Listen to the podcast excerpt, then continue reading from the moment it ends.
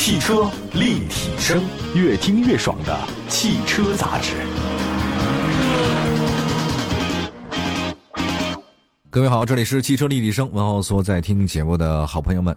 这个价格低啊，配置多啊，这是当初自主品牌在燃油车市场抢份额的一个杀手锏。当然，在入门级的纯电动车市场啊，就换成那合资品牌，你得靠价格和性价比来打动消费者。四二年河东，四二年河西。那部分的合资品牌呢，现在销量压力很大，那走的是性价比路线。那么有些车型啊，官方降价增配；那有些车型是什么呢？通过续航里程我给你增加，哎，算是降价了。还有的车型我发现直接啊就全新的，我给你定一个比你同级别车型自主品牌价格低而且配置多的这个高招。那今天这期节目的话呢，就来说说三款很有价格优势的合资纯电车。首先说起亚 EV 五啊，最近这些年啊，多方面影响吧啊，它也不是一个事儿影响的。韩系车在国内的表现真不好，那相比他们的巅峰时期啊，差得太远。但是现代和起亚呢，好像也不想放弃咱们中国市场。起亚呢推了一个全新紧凑 SUV 车型叫 EV 五，它这个是有实力的车型啊。那你要说这个家用车销量走势的重要因素是什么？那除了过硬的技术、过硬的产品，那就是价格。那为了能打动消费者，国产起亚 EV 五啊，在定价方面还算有诚意啊。官方指导价呢十四万九千八到十七万四千八，咱就比一下啊。同样是定位紧凑在 SUV 市场的比亚迪宋 PLUS 多少钱呢？它这个 PLUS EV 哈十六万九千八。自主紧凑纯电 SUV 广汽安多少钱？iNY 到十一万九千八，当然这是入门的啊。那续航只有四百三十公里，如果是广汽安，它那个续航五百公里那个车型起步价也十三万多了，而且它只有两个安全气囊，你你就就比较出来了吧？简单，咱们这么看吧，选择起亚 EV 五啊，并不一定会比买同等续航、同样配置的自主纯电紧凑 SUV 多花钱。那么除了这个上述的三款车型，据说它以后呢还将推出这个长续航版，还有 GT 烂版啊，当然这是以后的事儿。我们来看外观吧。呃，EV 五呢，主要是遵循起亚品牌对立统一的设计理念，数字虎啸式前脸当然，它这个虎啸前脸跟以前也不一样，是现代化的演绎了啊，并且从星座图谱当中啊有灵感，打造出了这个独特的前大灯和星痕 LED 的灯组。那在这个车身侧面方面，使用的比较大胆而时尚的轮廓，硬朗有力的轮毂边缘，动感流畅的柔和形面，同时采用全新18英寸几何锋刃的低风阻轮毂。尾部设计方面，整体风格呢是简约宽阔，那跟前脸形成呼应。星恒 LED 的尾灯呢，跟硬朗宽阔的车身呢，饱满的造型还是比较合适的。另外再看内饰方面，起亚 EV 五呢是简约风格，标配12.3英寸屏加12.3英寸的中控屏加5英寸的独立空调显示屏，那算是21英寸级的一体式三连屏，你加在一起不就是二十多英寸嘛，对吧？多功能按键呢是物理设计。中控台呢是保留常用的功能实体按键，配了一个六十四色的这种动态氛围灯，还有大尺寸的全景天窗。后排的标配零度纯平折叠座椅，并且支持后排靠背的多角度调节。啊，你那座椅放倒以后呢，后备箱就大了。另外在储物空间方面，EV 五呢配备了一个六十七升的超大容积前备箱，和五百一十三升的超大后备箱。啊，你这个一拓展起来还是挺大的。此外呢，配了一个半岛式的中控台下方的储格。隐藏的挂钩、中央的抽屉、后备箱呢可以拆卸，这个还是很方便的。在智能方面，EV 五呢是搭载新一代的叫 CCNC 啊智能互联的娱乐系统，支持无线的 CarLife 呢和无线的这种 CarPlay 双区语音控制、WiFi 热点啊，你这个挺方便的吧？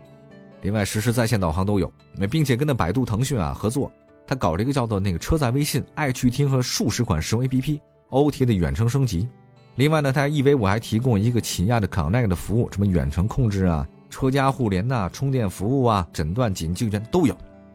那么在安全方面，EV 五呢标配了一个是前排中置气囊在内的七个安全气囊，车身呢是多重骨架结构，高强度钢占比呢达到百分之七十三点六。那智能安全配置方面，搭载 L 二加级的这种智能驾驶辅助系统，有十八项高阶智能驾驶辅助功能。举个例子，像什么高速公路的驾驶辅助 HDA。这就可以帮助驾驶员呢实现这个保持车距啊，这个车道居中行驶，这个有这个功能。那第二代的遥控智能泊车辅助呢，叫 RSPAR 啊，它其实干嘛呢？就支持遥控的直线召唤，比如说你这垂直停车、平行啊、斜线，这个智能泊车都可以。另外还有一个 FCA，这个解释一下是前方防止碰撞辅助，你看一下啊，就比如说前方有可识别的车辆、行人、两轮车，什么交叉路的对向车等等啊，它就主动刹车及时停止，这个是很好的安全装置。EV 五呢，这个车呢，它是起亚一个电动汽车专用平台打造的。这次上市的标准的续航车型呢，配备的是六十四点二千瓦时的电池组，还有一百六十千瓦的电机。CLTC 的续航里程是五百三十公里。那不久以后上市的长续航车型啊，什么 CLTC 呢，续航可能会达到七百二十公里。未来啊，在全新的电池的系统加持下，它这个 EV 五啊，二十七分钟可以充电百分之三十到百分之八十。那支持五级可调，根据驾驶习惯自动调节的智能动能回收，这它是一个节能系统，还配了一个全系标配的热泵系统和第二代的电池智能温控系统，拥有 V2L 对外的供电功能。那么在底盘结构方面呢，起亚 EV 五呢是前麦弗逊独立，后多连杆独立悬架。当然相比之下呢，它的对手 iNY 呢。它采用是扭力梁式非独立悬架，那你要这么说，EV 五的话呢，还是先进一点啊。那么除此之外呢，大家都明白，很多现在车型啊，购车的最低门槛是盖板，啊，没什么太多的东西啊，它不是标配。那你想拉低的很多，你就会觉得想买啊。但是 EV 五呢，好像不是这样，它基本上它是标配车型，入门级就能满足很多需求。标配了七安全气囊，那陡坡缓降、前后泊车雷达呀、倒车影像、定速巡航、远程启动、自动头灯、LED 大灯啊、日间行车灯、后雨刷啊等等都有。还有自动空调、外后视镜加热都都是标配，这个就不错了啊。那如果对舒适性、安全性配置比较高的，你还可以选择另外两款高配的，这也可以。你要从目前定位和这个定价来看，起亚 EV 五目标很明确啊，就是靠性价比，抢谁的份额呢？抢那个宋 PLUS EV 啊，什么 iNY 的份额。起亚现在的这种感觉啊，它现在主打的就是性价比，它入门级的车型配置呢会更高一点，续航里程呢还超过五百公里。配了一个四轮独立悬架等等，这个就是它的优势。那如果说在价格接近情况之下，大家呢不妨可以多选择选择啊，在宋啊、iNY 啊，还有包括起亚之间的多看一看。那数据显示啊，这个 iNY 今年前十个月一共卖了大十六万辆，这个很厉害。那起亚 EV 五的未来的话呢，可以期待一下啊。当然也希望大家呢多关注。好，我们休息一下，再看其他的另外两款车型，靠低价格抢市场的车。汽车立体声。欢迎回到节目当中，这里是汽车立体声。今天呢，咱们说说就不太一样了。以前呢是自主品牌呢靠性价比抢市场，现在不一样，这个合资纯电动车啊，他们靠性价比来抢自主品牌的市场了，真是风水轮流转啊！今天到你家，今天说说广汽丰田的博智四 X，广丰那是 BZ 四 X 的正式改名了，叫做博智 Four X，就博智四 X，同时上市啊，它一共推了四款车型，售价呢十七万九千八到三万八千八。相比之前的十九万九千八，价格门槛呢下探两万。博智四 X 呢基于 e-TN 这一专属架构打造，提供前驱和四驱两种动力。那对于博智四 X 的降价呢，当然这个绝对是意料之中，不降不行了呀。你之前这个车呢就终端优惠特别大，当然再怎么降，好像卖的也一般。新车的交强险数据显示，广汽丰田 BZ 四 X 今年前十个月总销量仅仅是五千多辆，哎呀，这个实在太惨了，一个月才五百来辆啊。